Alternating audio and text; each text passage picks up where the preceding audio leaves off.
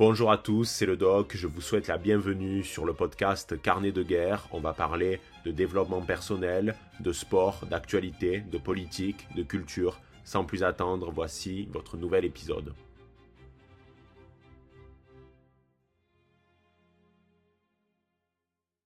Eh bien, salut à tous, c'est le doc et on se retrouve aujourd'hui pour un nouvel épisode du podcast Carnet de guerre. Je suis avec Emmanuel. Emmanuel, est-ce que tu vas bien?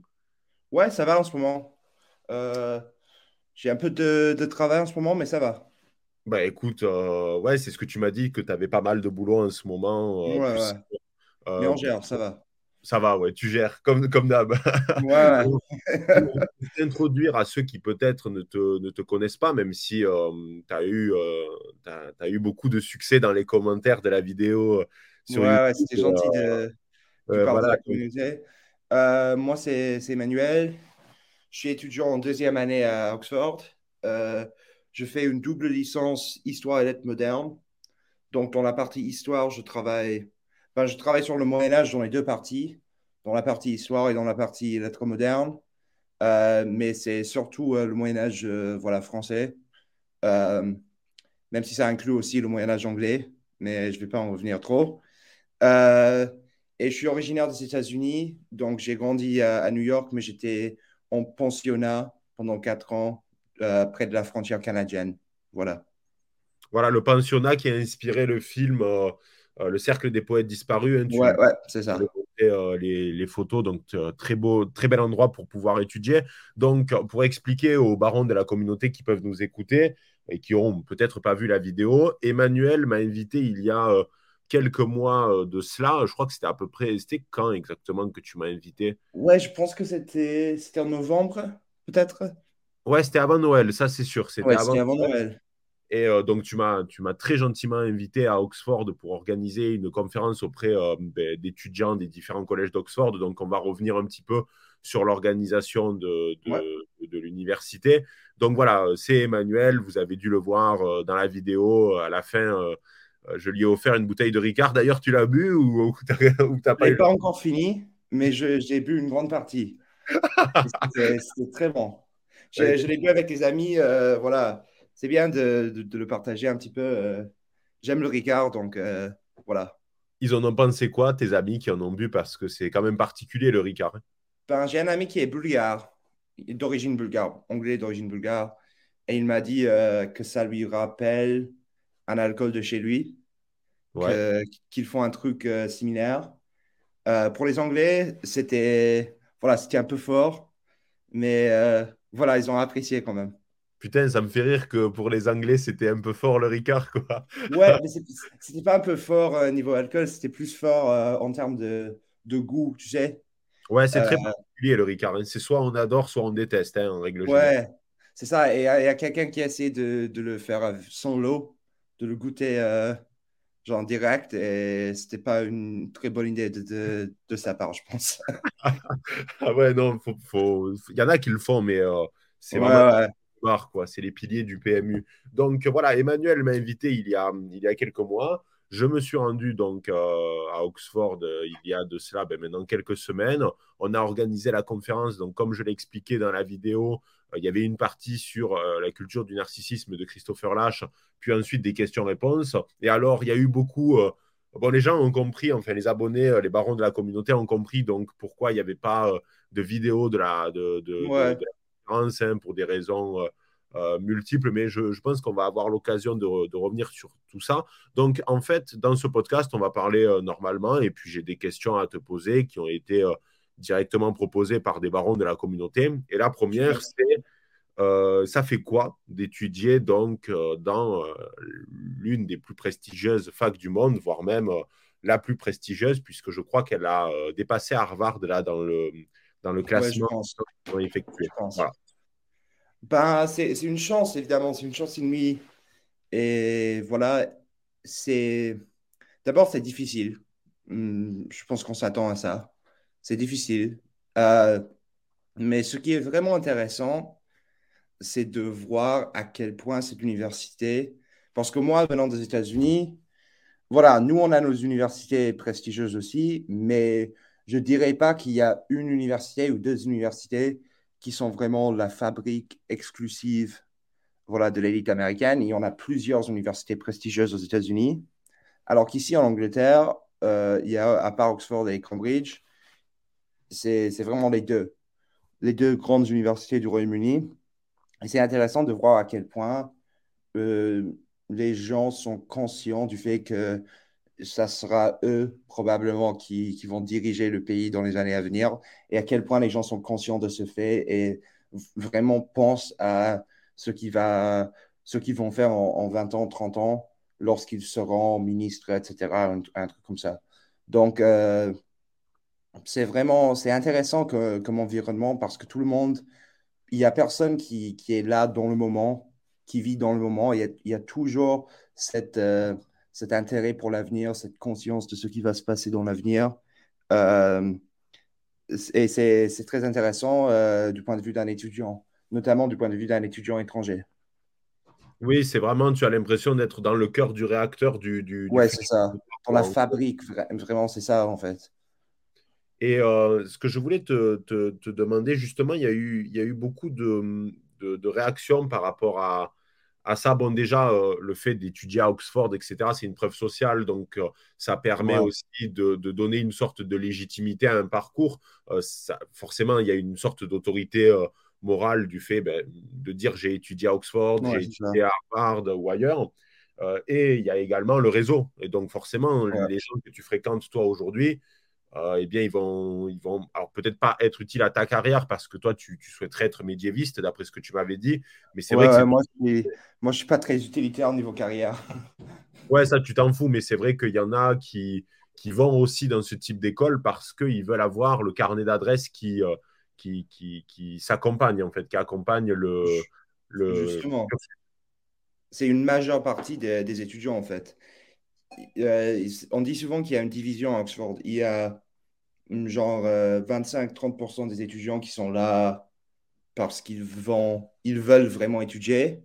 Il y a 60-70% des gens qui sont là pour le réseau, même, même si ces gens-là doivent quand même étudier beaucoup.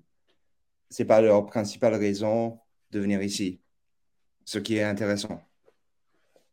Ouais, d'accord. Donc, en fait, c'est beaucoup le réseautage qui compte dans hmm. ce, ce, ce, type d'établissement. Énormément.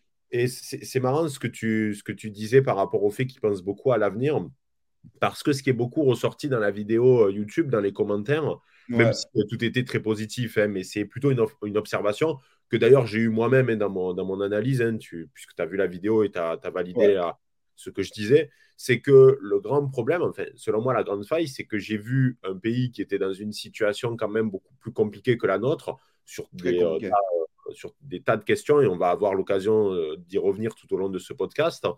Mais le grand problème, c'est que ben, la raison, l'une des raisons pour lesquelles on n'a pas filmé, c'est le fait que euh, certains ne voulaient, ne voulaient pas euh, être affichés, ce que je comprends très bien. D'ailleurs, le droit à l'image, c'est important de le, de le revendiquer.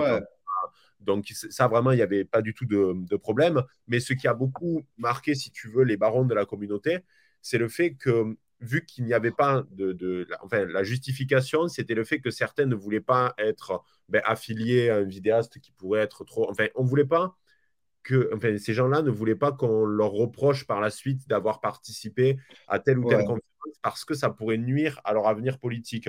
Mais le problème, c'est que beaucoup de gens ont remarqué dans les commentaires que ben, c'est pour ça qu'il y avait une rupture de confiance entre une mmh. partie du peuple et une partie des élites, parce que ça donne l'impression que ils cachent constamment leurs cartes et que le but, c'est juste d'arriver au pouvoir. Et après, ben, les idées, peu importe, elles sont mouvantes. L'essentiel, c'est juste d'arriver au pouvoir et de le conserver. Ben, c'est les bases même de la politique euh, de Machiavel. Donc, euh, qu'est-ce que tu penses, toi, de, de, ça? Est-ce que c'est vraiment omniprésent, Oxford, ou euh, j'ai vu un particulier?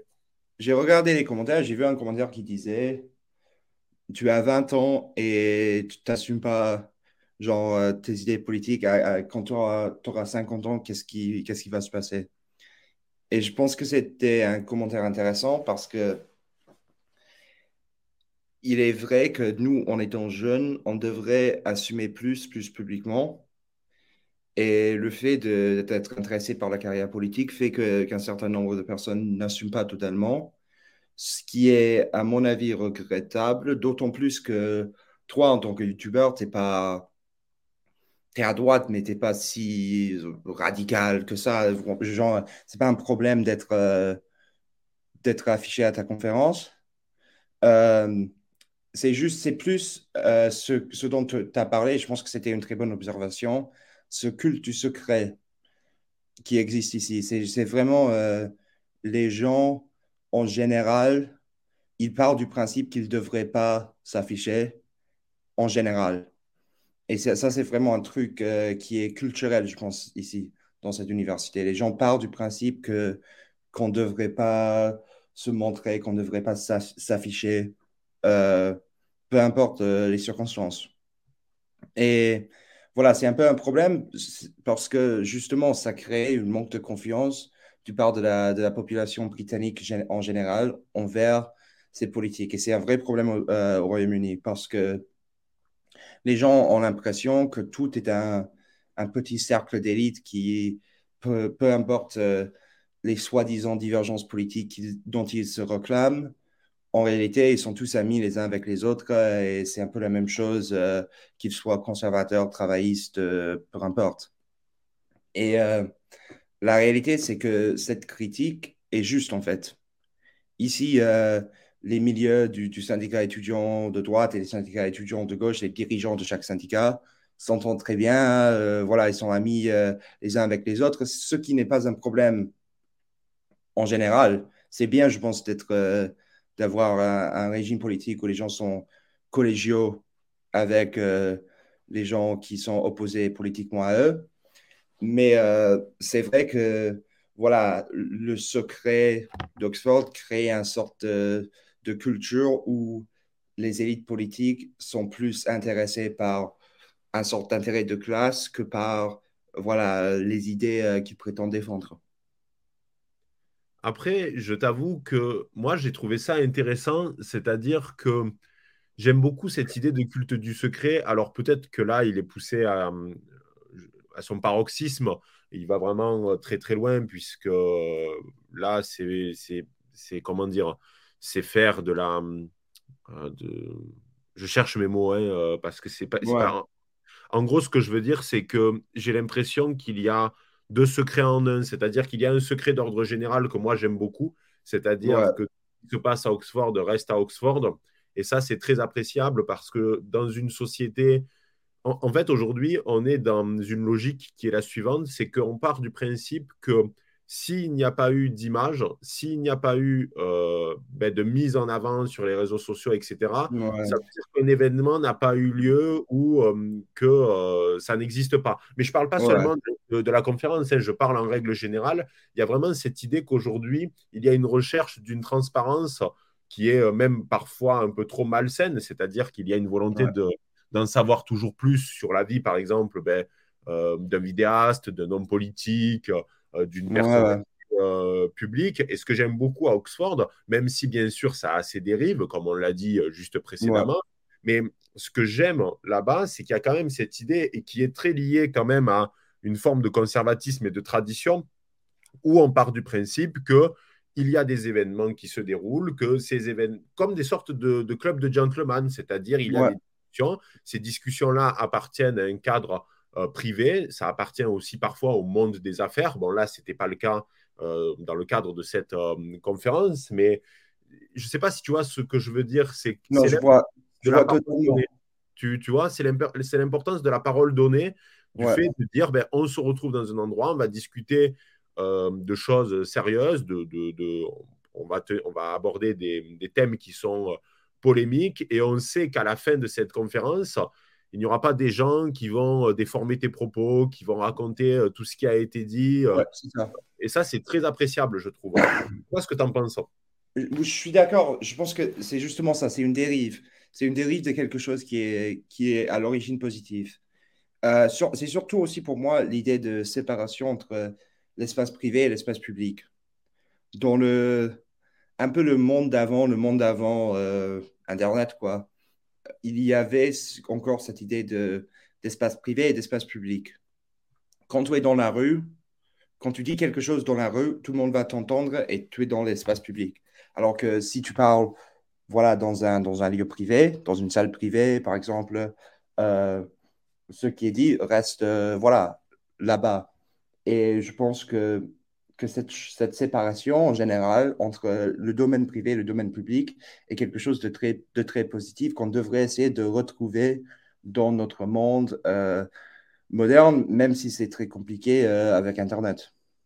Oui, c'est vraiment, je pense que tu as mis le, le, le, doigt sur la problématique. C'est l'arrivée d'Internet qui a, qui a détruit cette. Euh, mais c'est aussi parce que les gens ont accepté de détruire cette frontière entre l'espace public et l'espace euh, privé, puisque maintenant, par le biais des réseaux sociaux, et je suis le, le premier avec ben, ma, ma, carrière, entre gros guillemets, de, de vidéaste à tomber dans, dans ce piège, même s'il faut toujours tenir une forme de, mm de distance par rapport à ce qu'on poste. On, choisit euh, ce que l'on met ou pas en, avant, bien entendu. Mais c'est vrai que ça, je l'ai beaucoup aimé à Oxford et euh, on le voit par le biais euh, qu'on ne peut pas rentrer dans tous les collèges parce que, comme tu l'as dit dans la vidéo, en fait, il n'y a pas une université d'Oxford. Il y a plusieurs collèges. Il doit être 38 collèges. Et ça, c'est agréable le fait que, bien, oui, vous pouvez visiter Oxford en tant que touriste, il n'y a pas de problème. Vous pouvez visiter certains collèges, notamment celui de, Christchurch, mais par contre, euh, ce n'est pas non plus un moulin. On n'y rentre pas comme ça, on ne fait pas euh, ce qu'on veut. Et je, trouve que c'est très. Euh, en fait, c'est un, un, retour à une forme de règle, à une forme d'hierarchie, c'est-à-dire que tu n'es pas de l'école. Euh, tu n'as rien à faire ici, donc tu ne, tu ne rentres pas. Peut-être que certains, ça, ça peut créer en eux une forme d'agacement parce qu'ils peuvent se dire euh, enfin, je suis là, je veux visiter Oxford et on ne peut pas y rentrer. Mais déjà, c'est une chance de pouvoir en visiter certains et il faut respecter le fait que ça reste des lieux de savoir et euh, ce qui se passe à Oxford reste là-bas. Et il y a des raisons très pratiques pour cela, en fait. Parce que un des endroits que personne ne peut visiter, c'est la bibliothèque. La grande bibliothèque, sais, le, le grand dôme euh, au milieu qui est sur toutes les photos d'Oxford cette bibliothèque-là, c'est ma bibliothèque, c'est la bibliothèque de la faculté d'histoire. Euh, et c'est on y, va pour étudier. Et donc, s'il y a plein de touristes qui sont, là, qui rentrent, qui essaient de prendre des photos, etc., c'est pas un très bon euh, environnement pour étudier, en fait. Donc, il y a des raisons très pratiques pour cela. Et ça, c'est intéressant d'y réfléchir à, propos du tourisme en général. Parce que moi-même, étant été j'ai été touriste en France pendant très longtemps. Mais ce que j'ai vu, c'est que le tourisme, c'est une bonne chose parce que ça permet de voilà d'ouvrir euh, ta société pour que les gens puissent découvrir sa culture, etc. Ce qui est une bonne chose.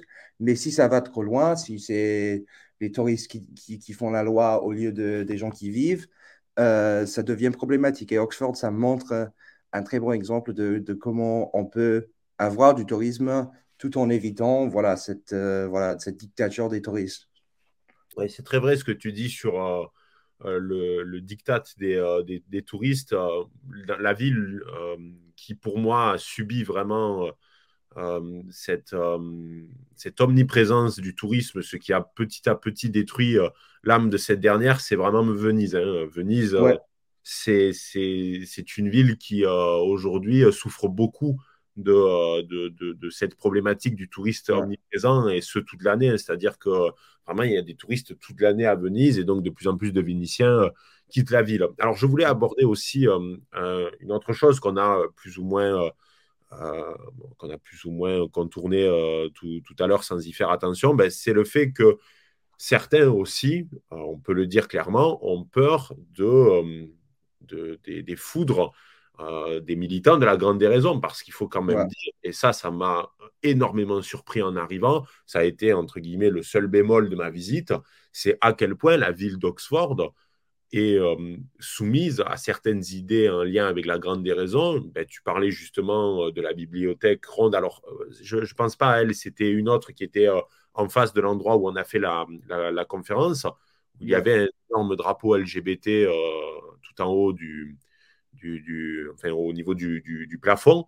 Et c'est assez choquant de voir que cette ville où règne quand même une forme de tradition, une forme de conservatisme, ben, succombe aux idées de la grande déraison. Et j'ai l'impression que là-bas, par contre, contrairement en France où on peut, euh, ben, dire vraiment que le wokisme est la grande déraison, c'est excessif, que on peut apporter des critiques sans avoir, euh, ben, sans subir les foudres. Il suffit de voir euh, aujourd'hui la position de, l'auteur d'Harry Potter, J.K. Rowling, hein, hmm. qui, se fait harceler euh, pour ces histoires comme quoi elle serait transphobe. Donc, quelle est la situation aujourd'hui à Oxford au niveau de la grande déraison C'est très répandu.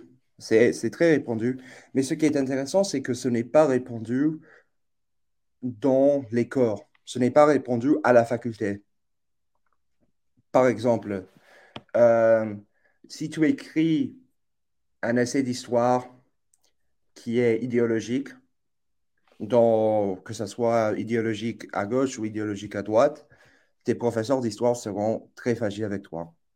Voilà, je connais des gens qui ont tenté d'écrire des essais qui, sont inspirés par les idées de la grande déraison et leurs professeurs n'étaient pas très contents parce qu'ils parce qu'ils voulaient une certaine objectivité scientifique. Voilà.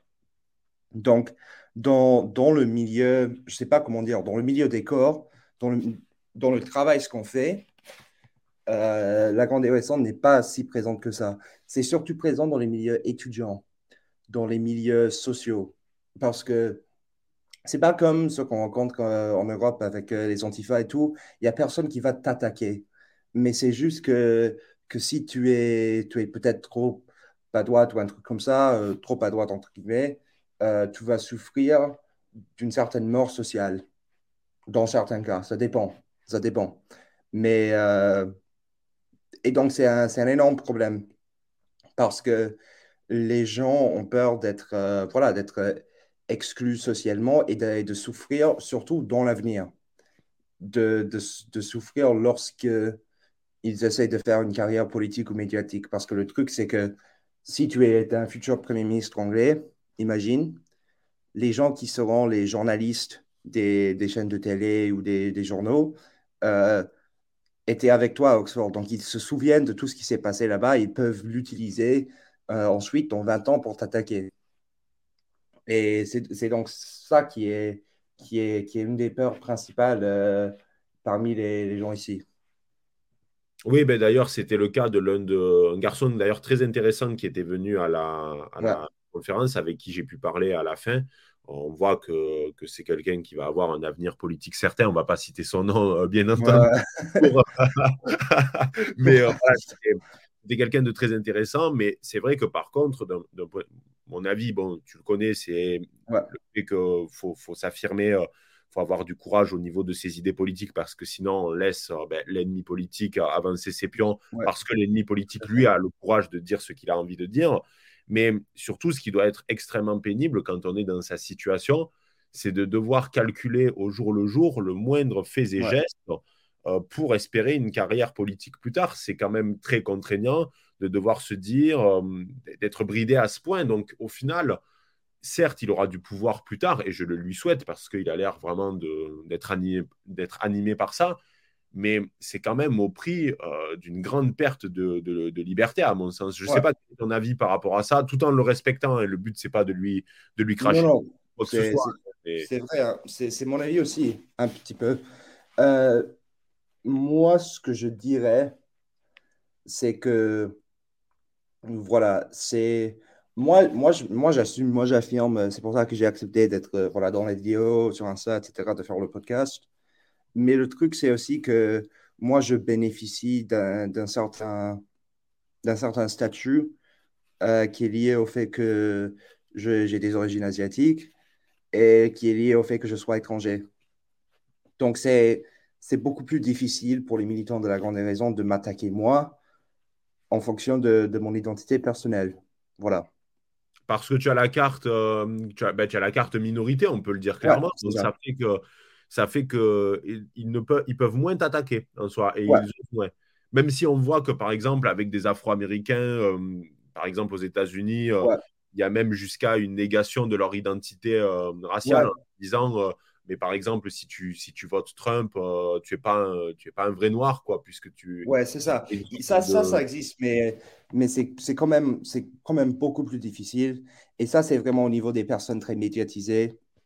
Donc, donc, la raison pour laquelle, en partie de la raison pour une partie de la raison pour laquelle je puisse m'affirmer plus, c'est le fait que je suis métis, je suis rasien. Donc euh, voilà, c'est plus difficile de m'attaquer. Mais en même temps, donc je, comprends moi l'expérience de ceux qui doivent vraiment calculer tous les jours, parce qu'en plus, j'ai pas, pas envie d'une carrière politique. Euh, donc je comprends moi cette logique-là, euh, où, je connais, je connais pas cette logique. J'ai, j'ai pas vécu, j'ai pas ce vécu-là. Mais euh, je comprends à quel point ça peut être stressant. Le fait d'être euh, d'être obligé tout le temps à penser à ce que les gens vont penser de toi, euh, d'être, en fait, de devenir un adulte beaucoup plus tôt. Parce que normalement, l'université, c'est une période où, tu peux faire tout ce que tu veux, où ça va pas te rattraper plus tard, etc. Mais Oxford, c'est vraiment pas comme ça. Les gens, parce que tout le monde se connaît, parce que tout le monde va être dans les mêmes milieux par la suite, euh, c'est, tu es obligé à, déjà penser à ce qui va se passer en 20 ans, 30 ans, ce qui peut être bien parfois, mais ce qui est, ce qui est un peu dommage parce que quand tu es jeune, tu es censé pouvoir avoir cette liberté, cette liberté de jeunesse de faire un peu ce que tu veux et de ne pas être euh, contraigné par, par euh, tes ambitions dans, dans, 20 ou dans 20 ou 30 ans. Oui, c'est exactement ça. Et ça montre aussi que hum, la carrière de politique, c'est aussi une carrière de sacrifice parce qu'on aime beaucoup dire, on aime beaucoup jeter la pierre sur les politiques et à, juste titre, hein, ils le méritent parfois amplement. Mais c'est vrai que on a quand même à peu près la même situation en France. Alors, je ne sais pas si c'est aussi poussé euh, qu'en Angleterre, mais je pense que la plupart des, candidats qu'on a aujourd'hui, ou du moins des personnalités politiques, ont dû au cours des dernières années, puisqu'ils avaient ils savaient qu'ils euh, voulaient continuer dans cette voie-là, ils devaient faire extrêmement attention à ce qu'ils pouvaient dire, à ce qu'ils pouvaient faire, même mm. si à Paris, on a quand même un gros milieu politique décadent. Mais la grande différence, c'est qu'à Paris, et là on voit la, grande différence avec le modèle, euh, le modèle de chez vous, c'est qu'il y a une sorte d'omerta euh, des déviances qui peuvent se dérouler au sein même de la sphère politique. C'est-à-dire hmm. qu'à Paris, déjà, c'est un petit village, on, retrouve la même logique qu'au niveau des élites, à mon, avis, britanniques. Mais c'est le fait que, vu qu'on fréquente certains établissements, par exemple, je ne sais pas moi, au hasard des établissements échangistes, eh hmm. bien, on ne va pas euh, se balancer. On ne va pas se balancer mutuellement, même si on n'a pas les mêmes idées politiques, etc. Ah, vraiment? Ouais. Ah, intéressant. En France, on t'attaque plutôt. D'ailleurs, en France, en règle générale, on ne va pas t'attaquer sur ta vie sexuelle ou ce type de, de, de, problématiques. On va plutôt t'attaquer sur des considérations en lien avec l'argent. Parce que c'est ça ah, qui, qui, qui, euh, qui, agace les Français. J'ai une anecdote, enfin, c'est pas une anecdote, mais il y a, il y a une, une, scène d'une série qui le, qui le montre très bien. C'est une série qui s'appelle Au service de la France où on voit des. Euh, ah oui, j'ai regardé cela, c'est bien. Et, ouais, c'est une très bonne série où en fait on voit les balbutiements des euh, services de renseignement, euh, plutôt les services de renseignement français pendant les années de Gaulle. Donc c'est une série humoristique. Et à un moment, il, prépare avec les. donc, il y a la DGSE et la CIA qui préparent l'arrivée de, Kennedy sur le ouais, sol. Je, je, me souviens de cette scène. Tu te souviens de cette scène? Ouais, ouais, ben, je l'explique pour ceux qui nous écoutent.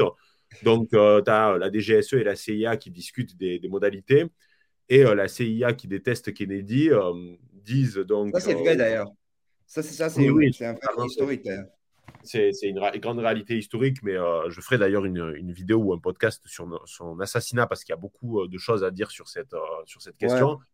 Et la CIA dit aux gars de la DGSE non, mais de toute façon, on a des moyens de le faire, de, le détruire politiquement les mecs de la DGSE, euh, ouais, ils, aiment les femmes. Et euh, les gars de la DGSE, ils restent incrédules, ils sont là. Euh, mais comment ça, il aime les femmes à peu près comme tout le monde, quoi Parce que c'est le côté puritain américain. Et les Français sont là en mode, mais c'est pas un problème pour nous. Et c'est, mine de rien, derrière le côté humoristique, c'est assez vrai. C'est-à-dire qu'en France, tu vois, par exemple, ce qui a détruit politiquement Fillon, c'est ben, l'emploi fictif de, de, de, de, sa femme, c'est les costumes. Mais Alors que. Ouais, je suis pas certain. passé avec Hollande aux États-Unis, ça aurait été un, scandale énorme. En France, ça a perdu ça a beaucoup de voix à propos de ça. Ben, désolé, je buvais de l'eau. Hein. Ben, en France, Ah. ça a fait plus rire la question. Ouais, ouais, c'est ça. Donc, voilà, tu vois. Moi, je préfère ça un petit peu. Même si ça devient, il y a un dérive un petit peu. Euh, L'idée que voilà, le puritanisme qu'on a, surtout aux États-Unis, mais d'un moindre degré, ça existe en Angleterre. En fait, c'est une règle générale. Ce qui existe aux États-Unis existe en Angleterre d'un moindre degré. Voilà. C'est un, un peu comme ça. Et euh, voilà, je trouve ça un petit peu beaucoup trop extrême aux États-Unis d'être euh, focalisé tout le temps sur, le, sur la vie personnelle des, des politiques. C'est pas, pas ça qui m'intéresse le plus, quoi. Oui, là d'ailleurs, j'ai vu par exemple que le maire, bon, c'est au Canada, mais on retrouve à peu près la même logique. Le Ex- maire, Ouais, c'est la même culture. ouais, le fait. maire de Toronto a dû, euh, a dû démissionner parce qu'il avait euh, trompé sa femme euh, Ouais, mois auparavant. Bon, je trouve que c'est. Enfin, on juge un homme, surtout, enfin, on, on juge un homme politique à ses, Ouais. ses actions politiques. Si le gars est efficace et qu'il gère bien sa ville, personnellement, je me, je me moque complètement de ce qu'il fait de son temps libre tant que Ouais. ça reste pas de l'illégalité euh, pure, tu vois, Ouais. tant que euh, ça touche pas à certaines choses euh, particulièrement malsaines. Mais bon, euh, bien sûr, on peut dire que c'est malsain. L'adultère, c'est pas la question, mais il y a des degrés quand même. Ouais. C'est-à-dire qu'un président qui est, du moins un homme politique, qui, qui, qui... je préfère un, un homme politique intègre politiquement et qui trompe sa femme qu'un gars qui euh, est complètement gangréné par la corruption et euh, par Ouais. des affaires très sales et qui en parallèle rester fidèle à sa femme. Après, bon, c'est Ouais. une conception euh, C'est personnelle. ça. Totalement. Je suis totalement d'accord. Et justement, ben, puisqu'on parle des États-Unis, on va, on va quand même aborder euh, ce sujet. C'est vrai que c'est quand même un pays, c'est un pays des contrastes et des extrêmes, hein, parce que d'un côté, Ouais. on a le puritanisme qui est omniprésent, mais de l'autre côté, on a quand même aussi euh, un rapport à la sexualité qui, qui peut être débridé, alors pas partout, dans certaines sphères, etc., mais c'est Mm. quand même une nation assez schizophrène sur ce type de questions, à la fois un puritanisme excessif et euh, de l'autre côté, quand même. euh, euh, ben, on le voit avec l'industrie du porno, etc. Euh, bon, c'est, La télé-réalité américaine, tout ça. voilà, c'est ça. Donc, toi, quelle est ta- ton image aujourd'hui des États-Unis? Parce que tu es quand même américain de base. C'est Ouais. vrai que tu fais des études à Oxford, mais c'est quoi ton, ta vision des États-Unis? Bah, les États-Unis, c'est une société qui... D'abord, les États-Unis, il faut le rappeler, ça reste une grande puissance et ça restera une grande puissance pendant au moins 40 ou 50 ans de plus. Je, je considère l'argument comme quoi il y aurait un début peut-être d'un déclin américain au niveau géopolitique, mais si ce déclin est en train d'avoir lieu, c'est vraiment le début. Donc, on ne va pas euh, voir la fin de l'Empire américain dans 10 ans. Ça, c'est la première chose qu'il faut, qu'il faut garder en tête. Si euh, l'Empire américain commence à s'effondrer, ça sera en 50 ans ou 60 ans. Et ça commencera peut-être maintenant, mais euh, ça arrivera dans, dans plusieurs décennies, si ça arrive. Ça, c'est la première Ouais, chose. je te laisse, je te laisse développer, vas-y. Ça, c'est la première chose dont il faut se rappeler. Le deuxième problème, c'est qu'aux États-Unis, il y avait. Les États-Unis, c'est une société très diverse au niveau culturel, régional, etc. Euh, et ce qui a toujours uni les États-Unis, c'est une certaine. C'est ce qu'on appelle la, la religion civile américaine ou la religion civique, euh, qui est un peu un mélange entre une idéologie patriotique et une sorte de, voilà, de culture très chrétienne. Les États-Unis, c'est une société historiquement qui a été beaucoup plus, beaucoup moins déchristianisée que la France, le Royaume-Uni ou les pays d'Europe. Voilà. Et ce qu'on voit aux États-Unis, c'est qu'une partie de la population se déchristianise, surtout le milieu dont je, suis- dont je suis originaire, un peu la, voilà, la bourgeoisie, euh, voilà, la bourgeoisie blanche, quoi si on, si on se résume. La bourgeoisie blanche devient plutôt laïque, plutôt de gauche, etc. Ou pas nécessairement de gauche, mais plutôt laïque et, et moins religieuse. Tu- Alors que le reste de la population, y compris les communautés immigrées, les communautés minoritaires, etc., reste sur une logique très religieuse, très chrétienne. Donc, ça crée une sorte d'écart, une sorte de, de grande division au sein de la société que les États-Unis n'ont jamais connue auparavant, ce qui, ce qui emmène une sorte de, voilà, de, de guerre culturelle. Et on utilise souvent ce terme de guerre culturelle ici en Europe, mais l'Europe ne connaît pas le niveau de guerre culturelle qui existe aux États-Unis. En, France, par exemple, ou en Allemagne ou au Royaume-Uni, la division qui existe sur les questions sociétales et culturelles est très loin de la division qui existe aux États-Unis, où il y a un écart vraiment énorme entre euh, une partie de la population, voilà, la bourgeoisie d'origine européenne, et le reste de la population, donc les communautés minoritaires, les, euh, classes populaires blanches qui, qui, restent sur une logique très chrétienne, très conservatrice, euh, sur le plan culturel et sociétal. Et cet écart qui existe aux États-Unis, c'est un écart que la société n'a pas connu auparavant et qui, qui menace vraiment intégralement l'unité du pays. On, a, on arrive à une période où le, le pays est tellement divisé que les gens ne se reconnaissent même pas dans la même nation que, que les autres Américains. Et, et, ça, ça commencera, je pense, à poser des problèmes énormes aux États-Unis euh, dans l'avenir. Quand tu disais, très intéressant déjà tout ce que, tout ce que tu dis, euh, quand tu disais que le niveau de guerre culturelle n'était pas le même aux États-Unis qu'en Europe, est-ce que tu as des, des alors c'est difficile à dire comme ça, mais des exemples, enfin, c'est beaucoup plus... Euh, c'est un combat qui est beaucoup plus pris au sérieux euh, aux États-Unis. Comment ça se matérialise concrètement euh? Un procès à l'avortement, ça c'est un sujet. voilà. Tu as globalement deux positions maintenant sur l'avortement et les deux positions sont plutôt radicales à droite ou à gauche. Tu as une position de droite sur l'avortement qui souhaite interdire l'avortement dans tous les cas sans exception, même pour le viol, l'inceste, etc. Ça, c'est la position qui est aujourd'hui majoritaire au sein du Parti républicain. Ensuite, tu as un positionnement, à gauche qui souhaite ouvrir l'accès à l'avortement dans tous les cas, vraiment l'élargir, le financer, le subventionner même par l'État. Et ça, c'est une position plus radicalement à gauche. Donc, on a une situation où on a deux positionnements politiques sur cette question qui sont vraiment aux antipodes les uns des autres. Ça, c'est un exemple. Et euh, oui, c'est vrai, c'est très vrai ce que tu dis parce que c'est en fait c'est un pays des extrêmes. Il manque clairement de nuances les Américains. Alors c'est pas mm. euh, c'est pas pour te pour non, c'est C'est-à-dire que en plus la question de l'avortement, c'est une question euh, qui est très problématique parce que il n'y a pas de bonne enfin il a pas de bonne solution en soi à partir du moment où on moi je pars du principe, c'est ma position et je sais que rien que en France, elle est pas très appréciée par euh, certains militants de droite, mais je pars du principe qu'il y a une réalité qui euh, fait que parfois économiquement on ne peut pas s'occuper d'un enfant, il peut y avoir des accidents pour des raisons euh, diverses et variées.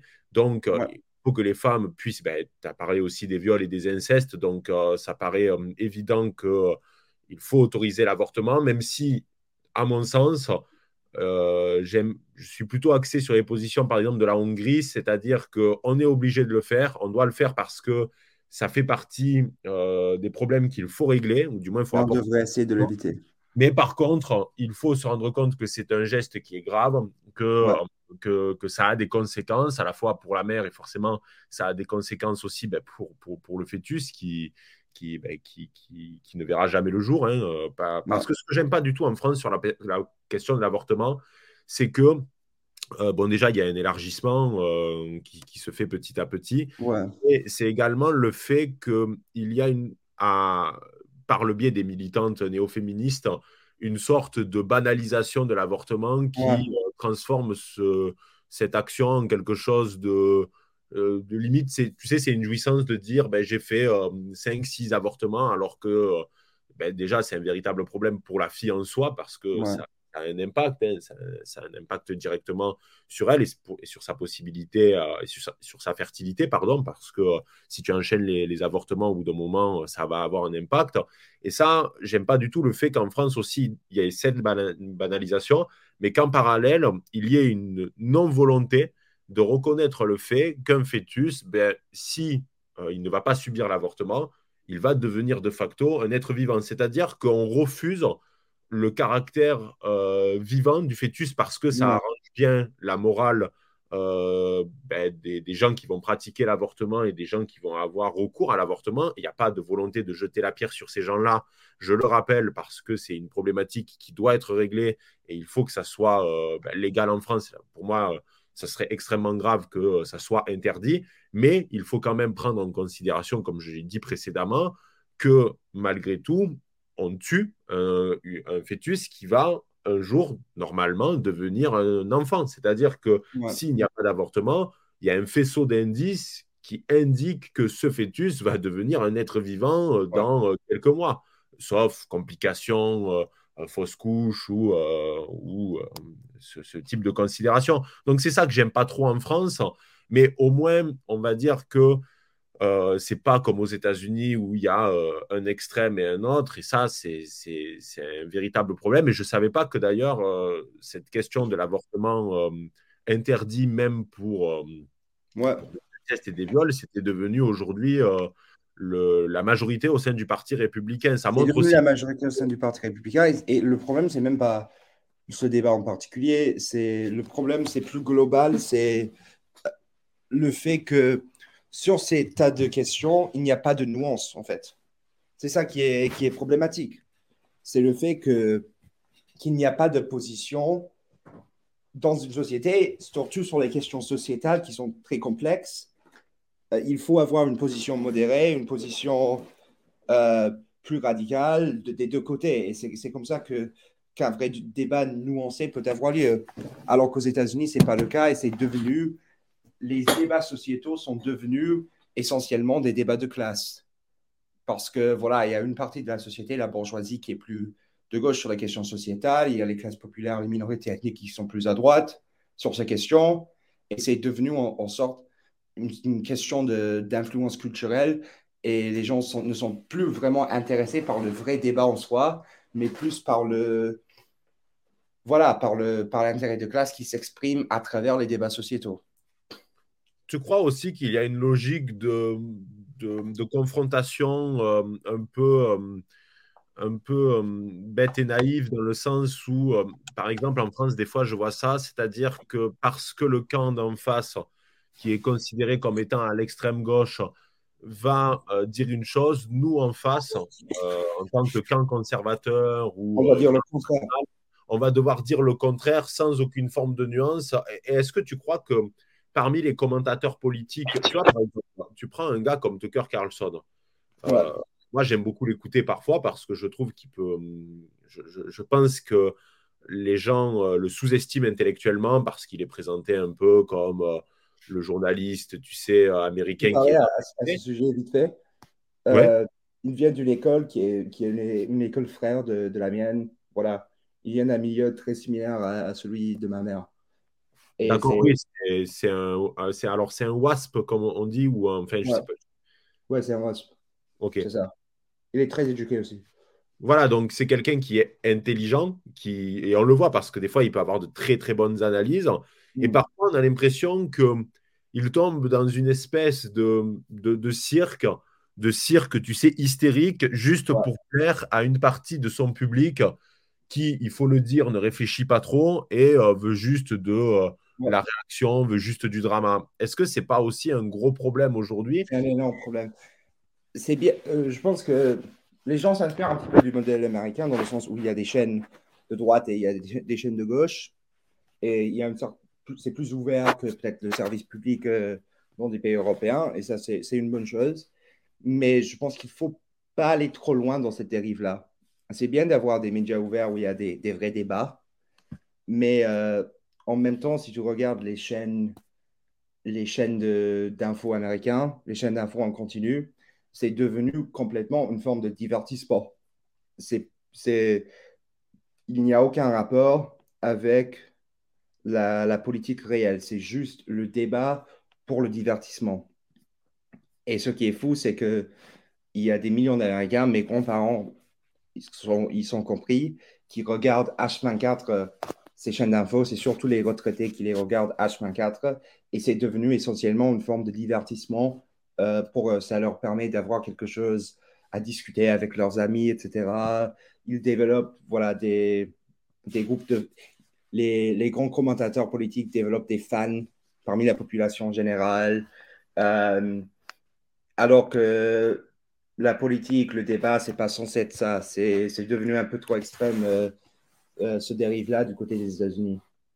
Et est-ce que tu crois que tout à l'heure, tu disais que l'Empire américain, moi, c'est vrai que des fois, quand je, quand je regarde les États-Unis d'aujourd'hui, alors c'est une comparaison qui agace certains parce que je l'ai déjà, euh, j'en ai déjà parlé, il me semble, ailleurs. J'ai l'impression que les États-Unis d'aujourd'hui, c'était l'Empire romain de, de, hier sur certains aspects, bien entendu avec le fait qu'aujourd'hui, ben, on est des États satellites des États-Unis, euh, la question ne se, pose même pas. Il y a une mm. sorte de, Pax Romana ou plutôt de Pax Americana avec, euh, le, par le biais de l'OTAN. Avec de toute façon la guerre en Ukraine, enfin. D'ailleurs, j'utilise le terme de Pax Romana, mais une paix qui risque à un moment de nous, de nous amener euh, vers un, conflit. Donc, tu disais tout à l'heure que tu, tu pensais qu'éventuellement un jour il y aurait une chute de cet empire américain.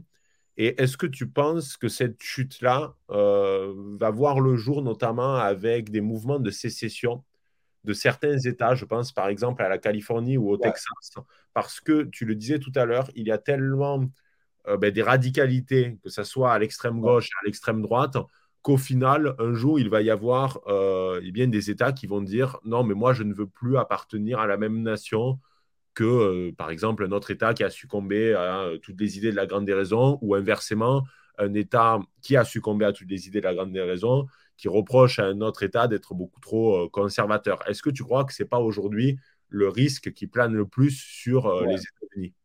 C'est un vrai risque. Ça prendra un peu de temps. Ça, ça arrivera évidemment pas demain parce que c'est compliqué dans le régime politique américain. On a eu la guerre civile, donc le régime politique américain n'est absolument pas ouvert à l'idée de sécession pour le moment. Par contre, dans 50, dans 60 ans, si on continue dans la direction où on continue actuellement, c'est-à-dire moins de puissance sur la scène internationale et plus de division sur la scène nationale, ce scénario est tout à fait envisageable. C'est même, c'est pas, je dirais pas que c'est probable parce que c'est difficile de prédire sur cette échelle de temps, mais c'est un scénario qui est qui est tout à fait envisageable, je pense. Parce que euh, regardez la Californie et le Texas, par exemple. La Californie et le Texas, s'ils devenaient des pays indépendants, seraient dans le top 20 de pays par PIB par un habitant, à eux seuls, sans les États-Unis.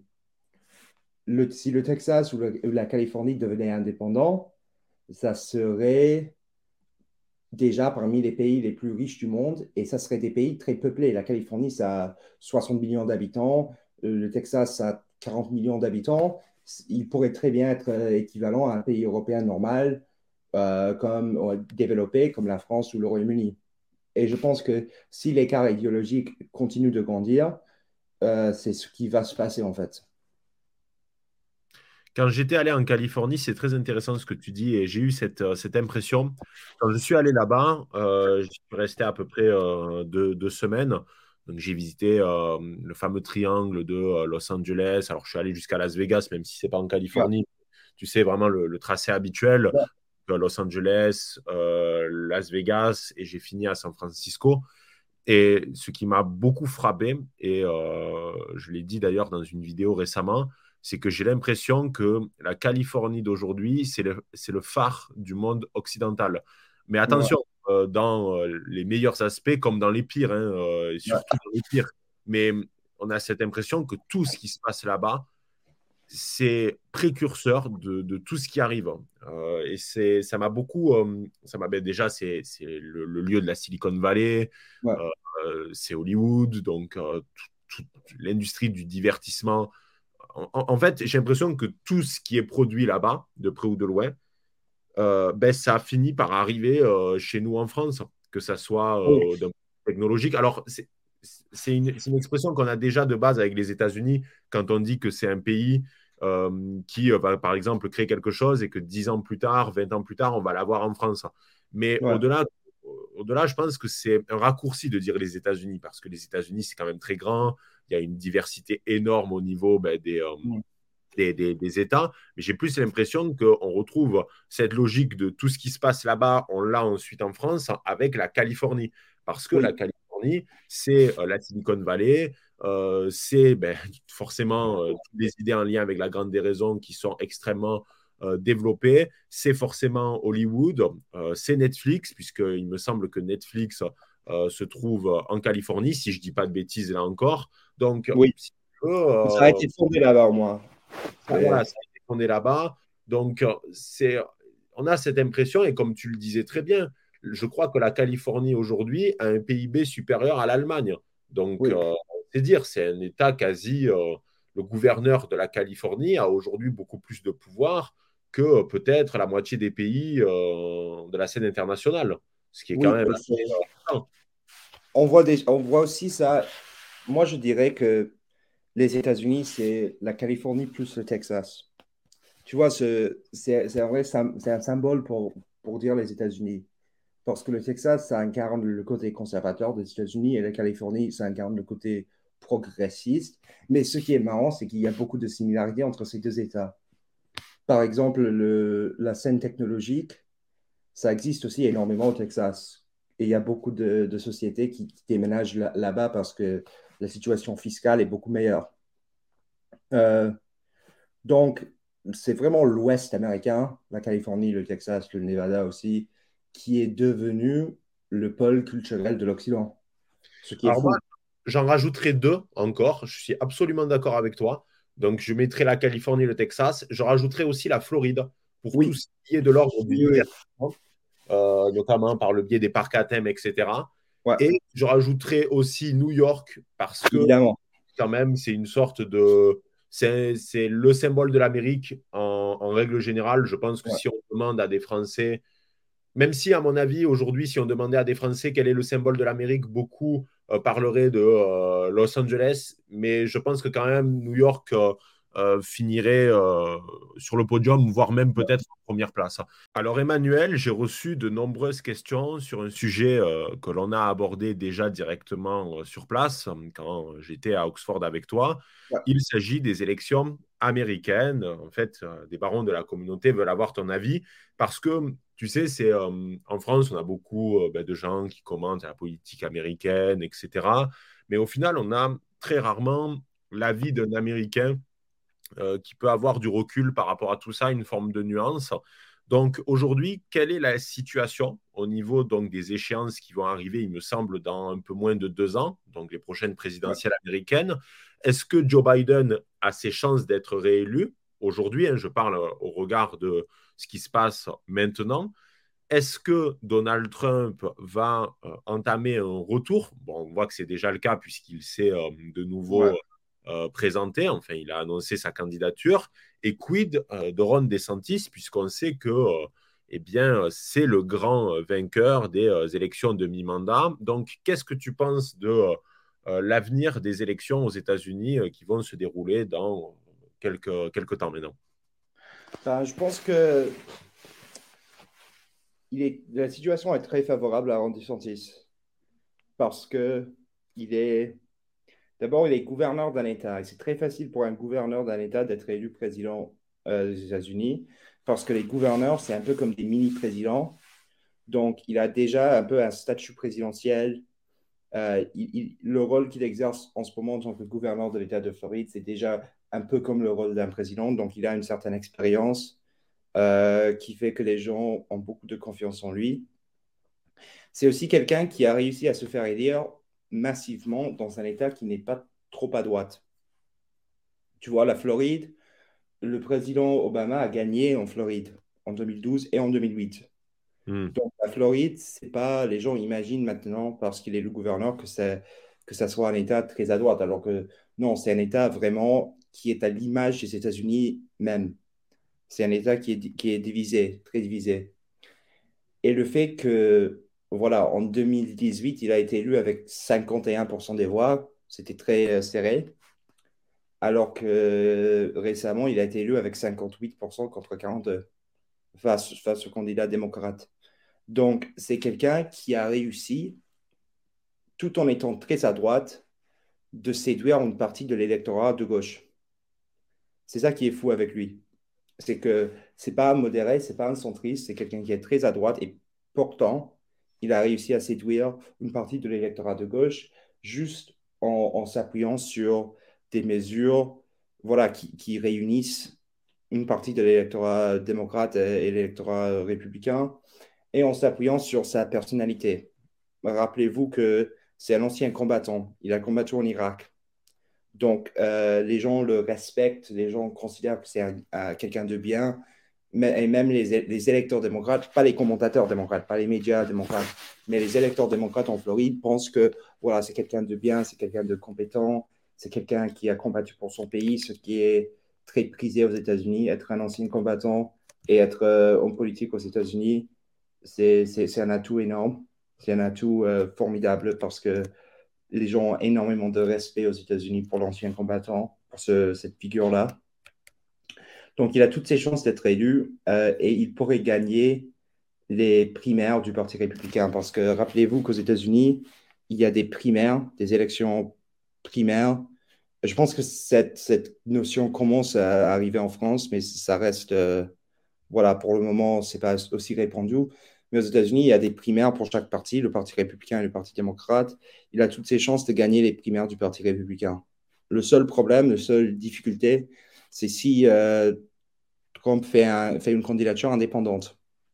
Parce que les sondages, pour le moment, si c'est 210 contre Biden, les deux, euh, c'est juste ces deux candidats-là, 210 gagnent 46 à 42 Donc, euh, il est bien parti, il est, très bien parti. Et, ce qu'il a démontré en Floride, son expérience en Floride, démontre qu'il peut très bien gagner une élection compétitive en, séduisant justement, en mobilisant l'électorat de droite tout en séduisant une partie de l'électorat de gauche.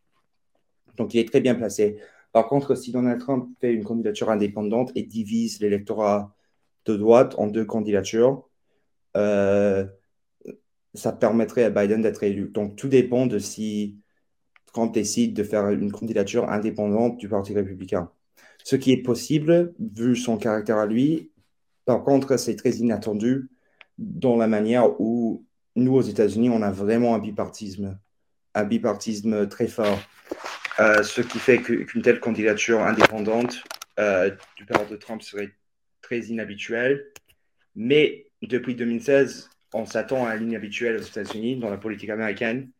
Donc, euh, c'est possible que, que voilà, cette situation où il y a trois candidats, Trump, DeSantis et Biden, arrive. Et dans ce scénario-là, Biden va être réélu. Mais si Trump ne se présente pas euh, en tant que candidat indépendant, c'est DeSantis qui va être élu président. Voilà. Tu m'avais dit, euh, quand, quand j'étais là-bas, que tu pensais que Trump ne le ferait pas, même avec son caractère très particulier, dans la mesure où il est quand même tenu par des engagements d'un point de vue financier, enfin, du moins qu'il appartient à un univers. En fait, il risquerait d'être sanctionné. Il risquerait d'être sanctionné par une partie de l'intelligentsia politique américaine euh, qui lui reprocherait justement d'avoir divisé les voix du Parti républicain. Est-ce que tu peux en dire plus sur, sur ça? Oui, ben en fait, on a l'impression que c'est un candidat populiste contre les élites. Juste, je crois que tu, tu appuies sur le micro. Je sais pas. Ah, T'inquiète, hein, c'est juste pour qu'on t'entende bien. Voilà, nickel. Euh, je pense que. Tu m'entends? Ouais, ouais, là c'est parfait, là c'est parfait. Ok, parfait. Je pense que le problème, c'est que pour, se présenter à une élection américaine, il faut avoir beaucoup d'argent. Il faut. Parce qu'il faut acheter des publicités. Aux États-Unis, durant les campagnes présidentielles, on dépense énormément d'argent.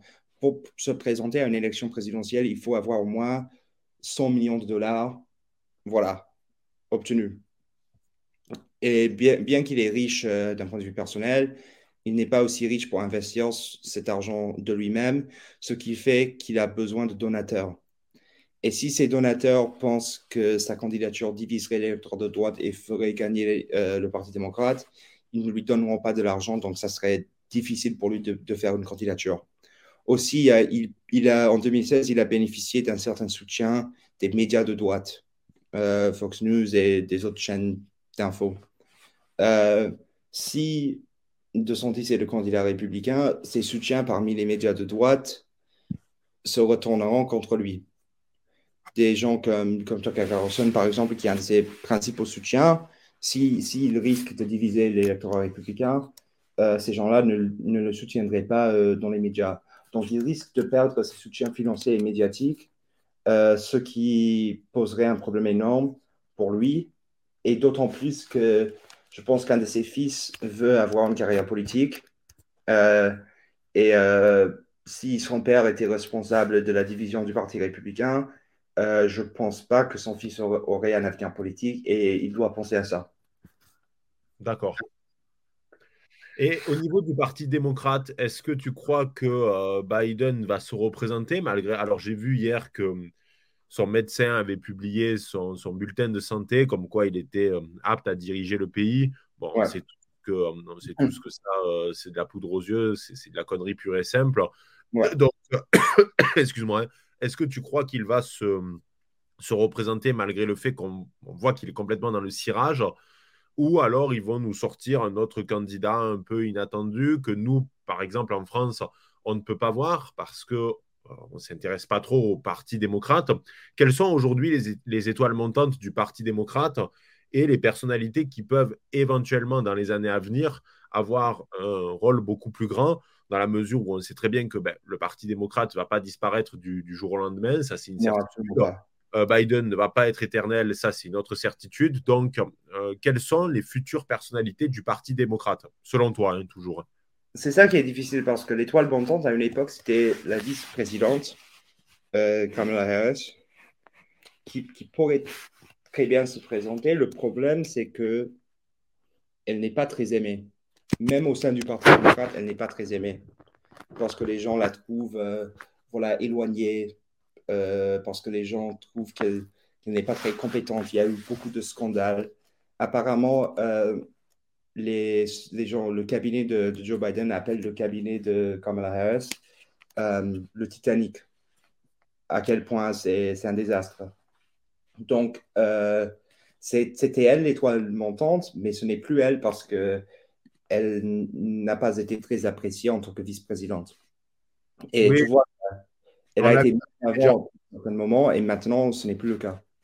On l'a vu avec les médias en France qui, euh, au tout début du mandat de Biden, n'arrêtaient pas de la porter au pinacle en disant que de toute façon, c'était elle qui allait euh, reprendre la suite euh, si, par exemple, Biden n'était pas en mesure de, de, pouvoir le faire. Mais en réalité, c'est pas du tout, enfin, aujourd'hui, c'est plus du tout dans les cartons. Donc, est-ce que tu as des idées de personnalité ou pour le moment, ça reste très vague? Parce que ce qui est quand même très impressionnant quand on regarde la politique américaine d'un point de vue extérieur, c'est qu'on a l'impression qu'au niveau du Parti républicain, il y a plein de personnalités. Donc, il y a Trump, il y a euh, Ron DeSantis, il y a Glenn Youngkin qui a gagné. Euh, ouais, en Virginie. Et ouais, la Virginie qui était une élection euh, assez difficile ou qui, du moins, était un État habituellement démocrate. Euh, bref, il y, en a, il y en a une pléthore. Il y a, une époque, euh, certains pensaient que Tucker Carlson pourrait même s'engager en politique. Donc, au niveau du Parti républicain, on a plein d'individus qui auraient pu y aller. Il y a Greg Abbott aussi, le, gouverneur du, Texas. Mais par contre, ce qui est extraordinaire, c'est qu'on a l'impression que ben, le Parti démocrate est dépeuplé dans la mesure où, à partir du moment où tu vas placer au pouvoir un gars comme Joe Biden, c'est putain, ça veut dire que tu n'as rien en réserve, ou alors, et c'est plutôt euh, vers ça que, que, que, je penche, c'est euh, le fait, moi c'est mon avis personnel, que euh, Biden serait une sorte d'homme de paille, que c'est lui qui prend les décisions, et selon certaines rumeurs, ça serait Obama qui lui soufflerait la plupart de ses idées qu'il applique aujourd'hui. Ouais, c'est totalement ça. Je pense que le problème en Parti démocrate, c'est que les personnages sont plutôt très âgés, ce qui est une différence avec le Parti républicain où il y a beaucoup de jeunes, voilà, pas de jeunes, des jeunes, mais des gens plus jeunes qui ont genre 50 ans, qui pourraient, qui sont montants dans le parti, alors que les deux figures du Parti démocrate, c'est Biden et c'est Bernie Sanders qui, est, qui ont tous les deux plus de 70 ans et dans le cas de Biden, plus de 80 ans, je pense. Euh, donc, c'est un vrai problème. Il y, a, il y, a, un manque de personnages qui pourraient le remplacer. Et je pense que c'est pour cette raison qu'il va se représenter. Par contre, si son état de santé dégrade à quel point qu'il ne peut pas, qu'il ne peut vraiment pas se présenter, ça deviendra compliqué. Surtout qu'en 2020, il a profité du, de la pandémie, il a profité du fait que en raison de la pandémie, il n'y avait pas trop de, voilà, de réunions publiques, etc. Il pourrait rester enfermé chez lui et, présenter cela comme, comme une sorte de choix de responsabilité vis-à-vis de la crise sanitaire. Euh, alors qu'en 2022, il, devra faire campagne, il devra parler devant des grandes réunions de, milliers de personnes, il devra en fait faire le show. C'est un peu ça euh, comme, comme comment la politique américaine fonctionne. Et ça sera, si son état de santé dégrade encore plus, ça sera peut-être impossible pour lui de se représenter. Et dans ce cas-là, le Parti démocrate est dans une situation très, très, très, très compliquée, en fait. Parce que s'il ne se représente pas en raison de, son état de santé, euh, le candidat naturel, entre guillemets, sera euh, Kamala Harris. Mais le problème, c'est que qu'elle est, euh, voilà, qu'elle est qu'elle n'est pas une très bonne candidate et elle perdrait certainement. Donc, c'est une situation très complexe pour le Parti démocrate qui compte en fait sur le fait que Trump va se présenter et diviser l'électorat républicain. et si ça n'arrive pas, ils sont dans une situation terrible en fait pour eux. En fait, la question qui, en fait, aujourd'hui, ce qui va tout changer, enfin, ce qui va profondément bouleverser le scrutin, c'est euh, l'équation Trump. Est-ce qu'il va se présenter en indépendant ou pas? Parce qu'à mon avis, il ne gagnera. Et si, imaginons, hein, euh, scénario un peu improbable, malgré l'énorme euh, soutien, enfin, malgré l'énorme popularité de Ron DeSantis, imaginons Trump, encore une fois, contre toute attente, parce que Trump, il faut s'en méfier. Hein. C'est le gars qu'on a tendance à enterrer un petit peu euh, trop tôt et on a l'impression qu'il revient toujours d'une manière ou d'une autre. Est-ce que s'il gagne les euh, primaires euh, du Parti républicain, peut-il ensuite gagner les élections, que ce soit contre Joe Biden en match retour ou que ce soit contre Kamala Harris Contre Joe Biden en match retour, c'est possible, mais c'est moins probable. Ça tout dépend en fait de l'état de l'économie l'ancien directeur de campagne de Bill Clinton a une expression, euh, c'est l'économie qui compte, en fait, aux États-Unis.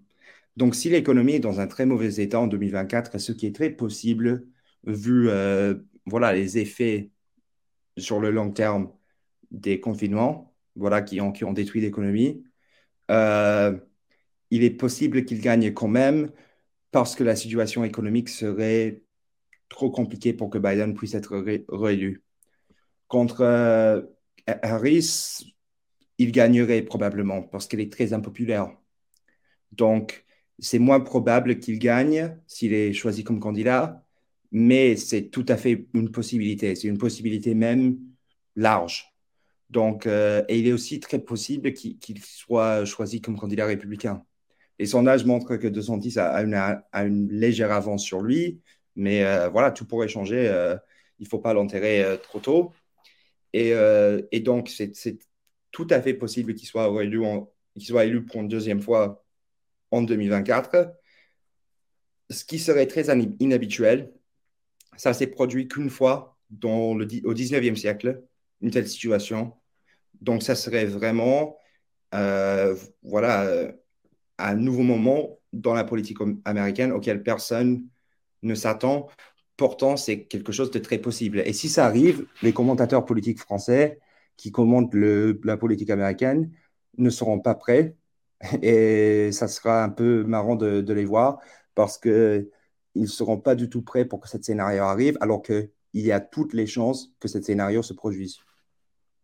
Donc, tu veux dire de trois candidatures Non, non, le scénario où Trump gagne le, primaire républicain et ensuite il gagne la présidentielle. D'accord. D'accord, ok. Oui, donc il ne faut pas non plus l'enterrer trop tôt. Euh, comme il est très possible qu'il revienne, et s'il revient, ça serait vraiment un moment intéressant dans la politique américaine, dans la mesure où euh, il, serait un peu plus radical durant son mandat, parce qu'il n'aurait pas peur d'être réélu et parce qu'il aurait euh, coupé les ponts avec les élites républicaines traditionnelles qui ne l'auraient pas soutenu. Et, donc, ça, sera, euh, ça serait un mandat très intéressant. D'accord. Ben, écoute, c'est très intéressant tout ce que tu dis parce que ça permet d'avoir une vision beaucoup plus euh, clair de la politique américaine directement par le, par le biais d'un Américain. Il y a une question, euh, et je pense qu'on va conclure sur ça, dans la mesure où on a fait presque une heure et quart d'entretien. C'est, et puis bon, tu as pas mal de boulot en ce moment, comme tu me disais, puisque ça, ça charbonne beaucoup, donc je ne vais pas te, te, te, prendre plus de temps que, que, cela. Il y a une question qui est revenue souvent. Bon, ben, tu es forcément francophile, puisque tu parles un français impeccable, et on l'a vu tout au long de ce podcast. Euh, d'autant plus que tes parents ne parlent pas français, donc c'est vraiment euh, toi qui as décidé de ton côté de, parler français, même si tes parents sont eux aussi euh, francophiles. Aujourd'hui, quand tu vois, par exemple, là, tu, pourrais vivre aux États-Unis largement parce que bah, tu es là-bas, tu, tu, es américain, donc la question ne se pose même pas. Mais tu me disais que personnellement, tu as plutôt envie de faire carrière en France, ce qui peut paraître étonnant pour des Français qui, notamment de notre camp, plutôt conservateurs, qui ont tendance à se dire, mais putain, la France, ça va devenir un trou à rats avec euh, le grand remplacement, le wokisme, etc. Et je reviens à ce que je disais aussi tout à l'heure, je fais une petite parenthèse sur le fait que l'Angleterre est pour moi euh, a complètement sombré, enfin le Royaume-Uni en règle générale a complètement sombré au niveau de certaines problématiques. Et ça, je l'aborde dans le podcast si vous voulez écouter euh, mon analyse sur la situation sur le podcast que j'ai effectué par rapport à mon voyage à, Oxford. Donc, si tu veux, tu m'avais dit que toi, personnellement, tu souhaitais euh, faire ta vie en France. Est-ce que tu peux expliquer pourquoi? Parce que ça peut être aussi une sorte de message pour, les, pour les Français qui, tu sais, aimeraient plutôt, eux, s'expatrier, parce qu'en France, on a quand même pas mal ben, de, conservateurs qui aimeraient partir parce qu'ils ne reconnaissent plus leur pays, etc. Donc, qu'est-ce que tu pourrais leur dire, en fait, par rapport à ça? Ça pourrait être intéressant d'avoir ton bah, En fait, euh, moi, je comprends plus les Français qui, voudraient s'expatrier voilà, en Europe centrale ou en Europe de l'Est par rapport à ceux qui, voudraient s'expatrier aux États-Unis. Parce que, en fait, les États-Unis, le problème de la société américaine, le problème de la culture américaine, il y a cette phrase qui dit euh, les États-Unis sont passés de la barbarie à la décadence, sont passés par la civilisation. Je, je, me souviens plus de, de qui l'avait prononcé, mais c'est c'est un peu vrai en fait, parce que les États-Unis, c'est une société qui est très développée, il fait bon vivre là-bas, je ne vais pas dire le contraire. Euh, c'est une société très riche, je pense que les gens euh, ne, ne se rendent pas compte à quel point les Américains, en général, sont riches par rapport euh, aux Européens. Mais c'est aussi une société où tout est, tout est moderne. Voilà. Où ce qui est vieux, ce qui est parce que moi, je suis intéressé par le Moyen Âge, par l'Antiquité, c'est ce que je veux étudier en tant qu'universitaire. Et c'est une société où si tu dis que, quand je dis aux gens que, que, j'étudie euh, la littérature du Moyen Âge, quand je dis ça aux gens, soi-disant éduqués ou même cultivés, ils s'étonnent, ils s'étonnent pourquoi tu t'intéresses à ça, pourquoi, pourquoi ça, ça te passionne autant, alors que pour eux, tout ce qui est avant 1950, ça sert à rien. Et c'est cette mentalité-là, c'est une mentalité euh, en tant que quelqu'un qui, aimerait devenir médiéviste, etc., qui, travaille sur ces sujets-là, que je ne comprends pas, que je n'arriverai jamais à comprendre. Alors qu'en France, il y a quand même un respect, une mentalité qui est beaucoup plus respectueux de la culture, euh, qui est beaucoup plus intéressée par le passé, par les vieilles pierres, par les vieilles épopées, etc. Et qui est donc euh, une mentalité culturelle que je préfère énormément à ce qui est l'état d'esprit des Américains. Oui, c'est vrai que tu m'en avais longuement parlé de cela. C'est ben, un peu l'image que les, Français ont des Américains. C'est le, le, fait que parfois ces derniers manquent cruellement de culture ou même d'intérêt, juste, juste de l'intérêt pour des nations euh, différentes de, de, de, la leur. Alors que par exemple, nous, euh, bah, à l'école, alors on ne fait pas l'histoire des États-Unis à proprement parler, mais quand même on fait, euh, on fait euh, certains pans euh, de, l'histoire moderne américaine. Et c'est vrai que là-bas, ben, c'est le culte de l'argent qui compte surtout. C'est-à-dire que on va pas mentir, aux États-Unis, ce qui compte, c'est de faire de l'argent et on part du principe que celui qui a réussi sa vie, c'est celui qui a fait de l'argent, ben, je ne sais pas, dans le domaine de la tech, dans le domaine euh, banquier d'affaires, euh, ce genre de choses. Peu importe, mais c'est vrai qu'ils n'ont pas du tout cette image euh, d'un amour du savoir, de, la culture, même de la littérature. Et ça, par contre, au Royaume-Uni, c'était assez omniprésent. Je, l'ai abordé justement dans le podcast précédent sur le fait qu'il y avait un véritable amour du livre, au moins du livre, tu vois. Euh, euh, donc, mais ça, c'est la, la différence entre des nations millénaires et des, des, des, nations qui, qui, qui, qui, sont extrêmement récentes à une échelle de temps très réduite. C'est incomparable. C'est ça, mais ça a toujours été le cas aux États-Unis. Dans les années 50, dans les années 60, c'était un peu différent. Voilà, euh, mon grand-père, il n'était pas historien, il n'était pas universitaire, il, est encore vivant, mais il n'était pas euh, universitaire à l'époque. Euh, mais il était directeur de la bibliothèque présidentielle de Kennedy. Voilà, tous les présidents américains ont, ont, une sorte de bibliothèque où leurs papiers et les livres à leur sujet sont stockés. Donc, il était un peu dans ce milieu intellectuel-là il m'a raconté à quel point, euh, voilà, dans les années 50 et, 60, il y avait des universitaires européens qui venaient aux États-Unis pour, enseigner, pour travailler. Je pense à Hannah Arendt, c'est l'exemple, c'est le meilleur exemple de cela pour moi. Et il retrouvait dans des villes comme New York ou Chicago, euh, une, certaine culture, un certain intérêt pour l'histoire, pour le passé, pour la philosophie.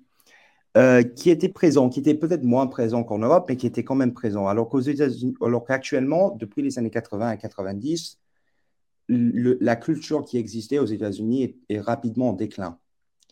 Et c'est ça qui est, troublant. Je, pourrais très bien accepter que voilà, il y a un peu moins d'intérêt pour l'histoire aux États-Unis comparé euh, à la vieille Europe. Mais le fait qu'il n'y a presque aucun intérêt, c'est ça qui est vraiment troublant.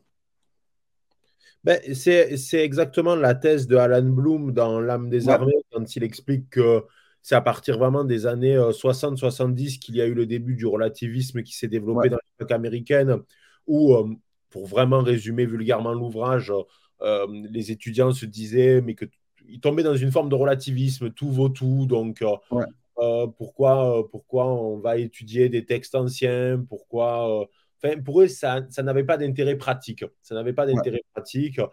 Euh, se rajoute à cela les idées de la grande déraison qui ont commencé ben, à euh, se propager dans les facs américaines. Et euh, je pense qu'il a très bien compris, Alan Bloom, justement, ce malaise qu'il y avait dans, dans les, les, les, les, facs américaines par rapport à tout ça. Et je ne savais pas du tout que ton, que ton grand-père avait, avait été l'un des. Enfin, qui s'était occupé de la, de la bibliothèque Kennedy. ouais, ouais c'est assez intéressant. Bon, alors complot ou pas d'ailleurs pour, pour, pour avis Complot ou pas complot Quoi?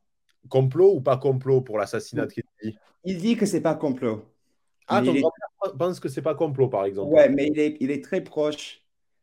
En fait, c'est un, c'est un WAS, mais il, s'est marié avec une Irlandaise, euh, une catholique irlandaise. Et il a fait carrière un peu dans les milieux catholiques irlandais à Boston, qui est le milieu qui a produit Kennedy. Donc, il a une très grande loyauté à l'homme et à sa famille, et sa famille préfère ne pas parler de complot. Donc, il respecte un petit peu la vie de la famille. Tu vois ce que je veux dire? D'accord, mais est-ce que c'est un avis qui, qui est pour la bienséance ou euh, c'est plutôt ça qui est intéressant je, je, pense que c'est... il, a aussi fait l'armée euh, ou l'armée de l'air durant la guerre froide. Il n'était pas dans la CIA, mais il était. Voilà, il a appris l'allemand et le russe. Je pense que ça, ça dit tout. Donc, euh, c'est pas le genre de personne qui, qui accuserait la CIA d'avoir fait ce genre de choses. Voilà, un peu par, je pense un peu par devoir, devoir d'ancien soldat, devoir de quelqu'un qui est proche de, de la famille, etc. D'accord, mais ben, c'est marrant, on n'en avait pas parlé ouais, quand. Ouais, ouais, c'est, c'est, toute une partie intéressante. Euh, mais moi, je. Un argument qui est, qui est bien, c'est que c'est peut-être pas la CIA, c'est peut-être les mafieux. Tu connais cet argument-là? Oui, oui, oui, il y en a plein. De toute façon, il y a plein de théories. Euh, il y en a qui pensent que c'est euh, l'addition du FBI, de la CIA et de la mafia. Il y en a d'autres qui pensent que ça serait juste la CIA. je pense que c'est principalement la mafia je pense, je penche plutôt, moi, pour des anticastristes, euh, avec euh, certains mouvements un peu occultes de l'État profond, notamment. Euh, c'est-à-dire que des fois, on dit la CIA, mais comme si c'était la CIA qui l'avait commandité, alors que ça peut être des personnalités prises au sein de l'institution sans forcément que ce soit voulu par l'institution elle-même. Donc, après, moi, je crois en la théorie du complot. Hein, je ouais, moi aussi je suis pas du tout du genre, comme, enfin, comme on dit, tu sais, aujourd'hui, complotiste. D'ailleurs, ce clivage-là vient en partie de, de, cette affaire. Mais pour moi, il y a, y a un qui me suis énormément, énormément penché sur ce qui s'est passé. Il y a euh, trop d'indices qui concordent vers. Euh, en fait, tout le monde avait intérêt à tuer. Euh, tuer C'est pas un individu fou. Et en fait, le meurtre d'un président américain, ça ne se produit pas comme ça. Voilà. Oui, au-delà de ça, c'est que Oliver Stone l'a démontré. Il, y avait, il y avait eu d'autres tentatives avec exactement le même mode opératoire qu'il avait visité, il me semble, la ville de Chicago quelques semaines avant. Euh, et bizarrement, il y, avait, il y avait eu des mecs qui s'étaient fait choper euh, dans des circonstances assez similaires, avec toujours la logique du bouc émissaire. Enfin, euh, du, du, Donc bon, c'est mais c'est un sujet très passionnant. Mais je sais, je, rebondis sur ça parce que en as, je savais pas que ton grand-père avait été proche de, de, ce milieu, donc c'est encore plus intéressant d'avoir la vie de quelqu'un mais toi aussi, tu, tu penches pour le complot, donc plutôt. Moi, je pense surtout pour les mafias et les anticastristes, parce que le truc, c'est que Kennedy a promis d'enlever Castro en tant que président de Cuba. Les anticastristes, pour des raisons politiques, l'ont voulu. Mais aussi, euh, les, les, mafieux italo-américains étaient beaucoup investis à la Havane à, la Havane à l'époque. Ils, détenaient des casinos, euh, la moitié de, de la propriété immobilière, etc. Et donc, Surtout dans les années 60, la mafia italo-américaine était extrêmement puissante. Je pense que les gens sous-estiment à quel point la mafia italo-américaine était importante à cette époque-là. Encore aujourd'hui? euh, euh, Pardon? Encore aujourd'hui, elle est puissante, la mafia ou... Oui, elle est, elle est encore puissante, moins, beaucoup moins, mais à New York, euh, on voit quand même la présence de, cette, de, cette, de, ces, de ces cinq familles-là, les cinq familles de New York. D'accord, toujours encore aujourd'hui. Il, il agit en Europe. Je ne pense pas que les gens soient au courant mais les mafieux italiens sont en grande partie contrôlés maintenant, depuis les années 60, par euh, les familles euh, italo-américaines de New York. D'accord, donc ils pilotent en fait de New York les activités criminelles qui se déroulent en Europe. Ouais, surtout en Italie du Sud, il y a encore énormément de liens entre. Euh, parce que c'est le même organisme, c'est la Cosa Nostra, c'est le même organisme. Le fait qu'ils aient déménagé aux États-Unis, ça change rien en fait. Oui, c'est de la famille, de toute façon. Ouais, c'est littéralement leur cousin. Voilà, c'est ça, c'est exactement ça. C'est vrai qu'en France, nous, on a, alors nous, on, a, on, porte nos croix, hein. Mais c'est vrai que les mouvements mafieux se sont moins développés que par exemple en Italie, parce que euh, les mouvements mafieux se sont aussi développés parce qu'il y avait carence de l'État, ouais. Euh, parce qu'il n'y avait pas d'unification, ce qui faisait que forcément. Euh, il y avait un vide il y avait un vide. Et nous, en France, vu qu'on a toujours eu un État très fort, ça, ça n'est plus euh, vraiment depuis. Quoique l'État est toujours fort, en fait. C'est qu'il est fort envers les faibles et qu'il est faible envers les forts. Donc, euh, mais on a toujours en France un État qui est très fort, qui peut être très répressif sur euh, certains aspects. Mais nous, on n'a jamais. Alors, ça ne veut pas dire qu'en France, il n'y ait pas des, des, mafias. Hein. Ce serait complètement naïf de penser le contraire. Nous, je pense que surtout, on a on a des, des, mafieux en col blanc, beaucoup. Mais euh, c'est vrai qu'en Italie, ça s'est euh, très développé. Et euh, aux États-Unis, on, on, a aussi l'image maintenant beaucoup des, des gangs, mais qui ont l'air quand même de peser énormément à part à une échelle locale très réduite. Hmm. ce qui m'inquiète plus pour les États-Unis, c'est le fait qu'il va y avoir de plus en plus d'hispaniques dans les années à venir puisqu'il a, hmm. a, une logique aussi de grand remplacement. Hein. Euh, les, chiffres le montrent que d'ici 2050, euh, les hispaniques seraient majoritaires aux États-Unis. Et donc, euh, quand on voit que le Mexique à côté est un État qui, à l'échelle de l'histoire, pour la première fois, a carrément sombré dans ce qu'on appelle le narco-État, c'est-à-dire qu'aujourd'hui, le Mexique est complètement gangréné par ces problématiques-là. Donc, je crains qu'un jour, les États-Unis connaissent à peu près les mêmes problématiques que le Mexique parce que si forcément il y a une logique de grand remplacement, qu'il y a euh, donc beaucoup plus d'hispaniques qui vivent aux États-Unis et que donc il y ait une sorte d'homogénéité entre euh, le nord du Mexique et le sud des États-Unis, j'ai bien peur que euh, certains États des États-Unis connaissent dans les années à venir des problématiques assez importantes au niveau des narcos. Déjà, ça existe. Les frontières américaines, c'est assez tendu. Mais j'ai peur que dans les années à venir, ça soit de plus en plus développé. Hein, avec, C'est tout, à fait possible et c'est un énorme potentiel problème. Ouais, c'est un énorme enjeu. On a tendance à peu l'aborder, enfin pour les États-Unis. Mais c'est vrai que ça, on peut toucher du bois du fait qu'en France, alors on a des problèmes liés à la drogue et c'est pas. le but, c'est pas de faire des, les autruches, hmm. mais tout est une question de, de, niveau. Et au Mexique, là, euh, ils, ont, ils, ont, ils sont allés euh, très loin dans le, dans le processus. Voilà. Donc, Totalement. Euh, ben écoute, Emmanuel, c'était un plaisir de te, de te reparler depuis la, la dernière fois. Merci de m'avoir accueilli. Ben, c'était avec, avec grand plaisir. donc j'espère que le, le, podcast aura plu au baron de la communauté, mais j'en suis sûr parce que ça a été une euh, conversation euh, très très intéressante. Je pense qu'on aura l'occasion de se, de, de, se reparler de toute façon, puisque en plus tu vas venir en France euh, dans, dans, quelques mois. Ouais. Donc ça, va, ça va être super et on aura l'occasion de se, de se revoir et peut-être de refaire des projets communs ensemble. J'espère, je l'espère ça pourrait être très bien. Ben, écoute, euh, Emmanuel, si tu as un mot de la fin, euh, je te le laisse, bien entendu, euh, si tu veux dire quelque chose. Ah, J'aimerais juste dire, j'ai regardé les commentaires, c'était très gentil. Voilà, merci à, tout le monde. Ben, écoute, merci à toi d'avoir accepté d'être venu aujourd'hui, malgré un emploi du temps très, très chargé. J'espère que ça va bien se passer d'ailleurs pour tes, ah, échéances. Ça ira. ça ira toujours, ça, à mon avis, tu vas vu ton niveau, tu vas, tu vas tout niquer. Donc, euh, ça ne m'inquiète pas. Ben, écoutez, euh, merci à vous, les barons, d'avoir écouté ce nouvel épisode de Carnet de guerre. Et on se dit à très vite ben, pour un prochain épisode et une prochaine vidéo. C'était Emmanuel et le doc. Ciao, les barons.